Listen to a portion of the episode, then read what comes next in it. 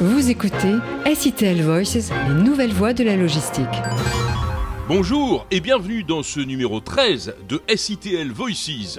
L'environnement, les économies, la rationalisation des moyens au centre des préoccupations du monde de la supply chain, du transport et de la logistique. Les actualités des divers secteurs en témoignent, des efforts qui s'accentuent, des initiatives originales, de moins en moins isolées, de grandes décisions stratégiques de plus en plus influencées par la préservation de l'environnement. Voilà qui va peupler les colonnes de cette édition de SITL Voices. La grande interview reçoit cette semaine Victoria Kobenko, directrice générale et cofondatrice de la start-up iGage, qui permet de rendre tout type de matériel digital et communicant, et notamment les navires marchands, pour rendre leur utilisation plus propre et plus rationnelle. Les infos du transport et de la logistique. L'Institut gouvernemental France Stratégie vient de publier un rapport qui envisage plusieurs scénarios de développement des modes de transport routier, ferroviaire, fluviaux et leur logistique urbaine dans le contexte d'urgence climatique. De ce travail ressortent neuf messages principaux, parmi lesquels la nécessité d'introduire un cadre plus volontariste pour développer l'usage des énergies alternatives dans le secteur de la mobilité. La mise en place de leviers économiques et réglementaires précoces est indispensable, nous dit ce rapport, pour parvenir aux résultats. Ils seront d'autant plus efficaces qu'ils seront décidés à l'échelle internationale, nous dit-on. Pour répondre à l'urgence climatique, les rapporteurs préconisent également d'attacher une attention particulière au fret, qualifié de secteur vitaux et riche en emplois, le transport de marchandises et la logistique, la décarbonation des modes routiers, maritimes, la massification des transports par voie terrestre ou maritime, le report modal et l'optimisation des chaînes logistiques sont donc définis comme des priorités pour les politiques publiques.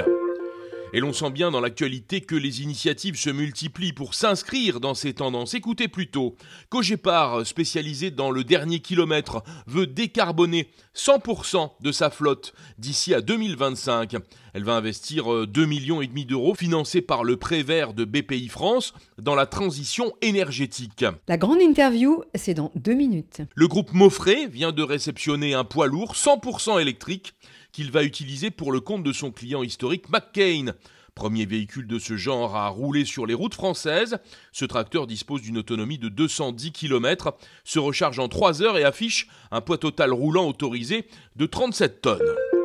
Côté maritime, c'est à l'occasion du One Ocean Summit du 9 au 11 février à Brest, dans le Finistère, que la création d'un institut pour la transition écologique et énergétique du maritime a été annoncée destiné à plancher sur le déploiement de navires concept embarquant des énergies décarbonées et des énergies alternatives.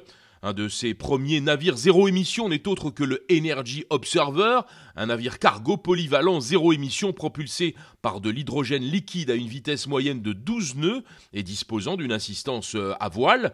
Il peut transporter 5000 tonnes de marchandises ou 240 conteneurs EVP c'est un segment qui représente 37% de la flotte mondiale, souvent vieillissante, très polluante et donc identifiée comme prioritaire.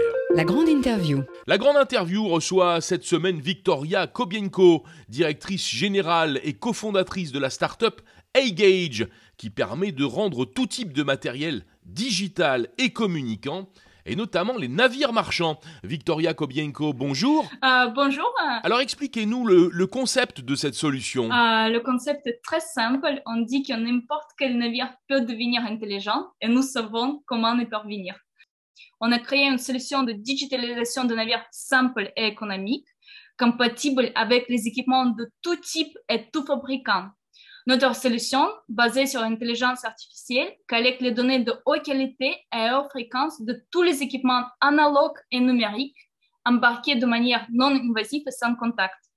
Les données collectées sont ensuite livrées à terre où elles sont analysées et combinées avec d'autres sources de données pour la prise de décision dans les opérations de flux. Notre mission, c'est réduire la, consommation de carburant, des émissions, euh, euh, prévenir euh, les pannes en pleine mer, améliorer la sécurité des navires et personne à bord. On a bien compris la théorie, mais dans la pratique, comment ça fonctionne? On, a, on a notre partie de hardware qu'on installe sur les navires, sur lequel on a mis notre logiciel. Et grâce à ce logiciel, on collecte les données, les consommations, toutes les températures, etc. Donc, c'est-à-dire que nous, on installe quelque chose sur le navire qui nous permet de collecter les données. En, fait, c'est pas même nous qui installons, on envoie sur le navire les choses, c'est l'équipage qui installe parce que euh, le Covid, euh, on ne peut pas entrer sur le navire, ça c'est un. Et deux, les navires, euh, on a une cliente qui est jamais passée par l'Europe. Au final, c'est assez compliqué d'aller sur ce navire et installer des choses. Tout notre traitement, il passe sur le navire et ensuite, les données sont envoyées avec le système de mail si, s'il n'y a pas l'Internet. Donc, c'est-à-dire que par les raisons de sécurité, le système de mail existe toujours. C'est pourquoi nous, nous envoyons les données finales euh, à terre. Et ensuite, on visualise ces données et euh, on envoie quelques alertes. Par exemple, si le navire, à ce moment-là, euh, il, consomme plus qu'il doit consommer selon les météos, c'est-à-dire que les prises de décision n'étaient pas rationnelles, par exemple, etc. Donc, en fait, on était inspiré par l'industrie 4.0. Les capteurs couplés aux technologies numériques, ça permet euh, d'atteindre de nouvelles limites en termes de vitesse, d'efficacité et flexibilité. Mais la transformation complète euh, euh, ne se fera pas du jour au lendemain. Ça demande un capital important parce que dans les maritimes, par exemple, les navires en moyenne plus de 11 ans. Donc, la modernisation de navires, comme je répète, ça implique un capital initial important.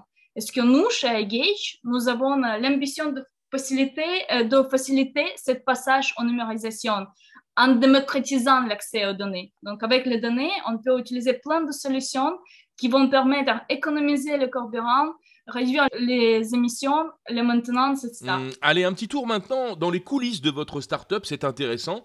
Elle est incubée à Marseille et à Paris notamment. Exactement. AIGI, j'ai été créée en février 2020 à Paris. Et pour atteindre nos objectifs, nous sommes accompagnés par les meilleurs incubateurs, The Box Marseille, The Village by CA à Paris et Pierre 71 à Singapour. Donc, euh, en juillet 2020, nous avons postulé à The Box pour être accompagnés. Pourquoi nous avons choisi The Box? Parce que The Box propose un accompagnement spécialisé dans l'industrie telle que le transport, la logistique et la mobilité et l'industrie qui a 4.0. C'est exactement notre cas. De plus, The Box se trouve à Marseille. C'est le plus grand port en France où il y a plusieurs euh, entreprises maritimes. Malgré la jeunesse de votre entreprise, vous avez déjà une solide clientèle? Euh, L'industrie maritime est très internationale. Au final, nous avons des clients qui sont en France, à Singapour, à Arabie Saoudite. Et euh, comme nous prévoyons l'expansion dans d'autres industries, parce que notre technologie de, de collecte de données est indépendante de l'industrie, nous avons une première on va dire, proof of concept, une première pilote au Brésil, dans d'autres industries qui n'est pas maritime, qui est l'industrie des mines. Mais euh, donc pour l'instant, à niveau maritime, c'est France, Singapour, euh, Arabie Saoudite et prochainement Brésil, mais dans d'autres industries. Et donc après ce, très bon démarrage, quels sont vos projets? Maintenant, nous voudrions euh, déjà, nous sommes en train de lever du fonds parce qu'il faut qu'on a plus de demandes pour pouvoir avoir plus des armateurs et affréteurs.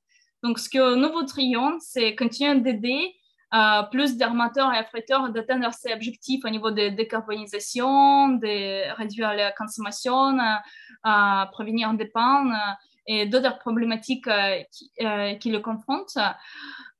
donc, pour se développer, euh, nous participons à plusieurs challenges où on était finaliste, ce qui, a, ce qui nous apporté des euh, pilotes et ensuite les clients. Et aussi, on, participe aujourd'hui à un podcast euh, pour, pour, attirer l'attention des gens. Victoria Kobienko, merci beaucoup. Je rappelle que vous êtes cofondatrice et directrice générale de iGage. Merci beaucoup. Je vous souhaite une bonne journée. Bonne journée. SITL Voices, les brèves de l'actualité. L'armateur et logisticien CMA CGM a signé une promesse d'acquisition avec Ops Group pour reprendre 51% du capital de sa filiale colis privé. Spécialisée dans la livraison de colis aux particuliers, à domicile ou en point relais, cette opération reste soumise à l'approbation des autorités de la concurrence et des instances euh, du personnel. Le vélo comme solution du dernier kilomètre, pourquoi pas en location? C'est l'idée d'une jeune société Vélivélo qui gère 4000 vélos à Paris, Lyon, Bordeaux, Lille et Marseille. Chiffre d'affaires de 3,5 millions d'euros en 2021. On prévoit de le tripler en 2022. Les trois créateurs de l'entreprise ont imaginé une solution qui propose la mise à disposition d'une application maison pour une meilleure gestion de la flotte et qui gère également l'assurance, la maintenance préventive, un service de réparation et la mise à disposition d'un vélo de courtoisie en cas de panne, ainsi que le recyclage. Direction l'Espagne près de Tolède enfin pour un centre logistique d'un nouveau genre qui s'installe avec un nouvel entrepôt autoportant développé par la société AR Raking des rayonnages galvanisés qui participent à la structure du bâtiment et permettent d'accueillir 30 000 palettes sur une hauteur de 36 mètres.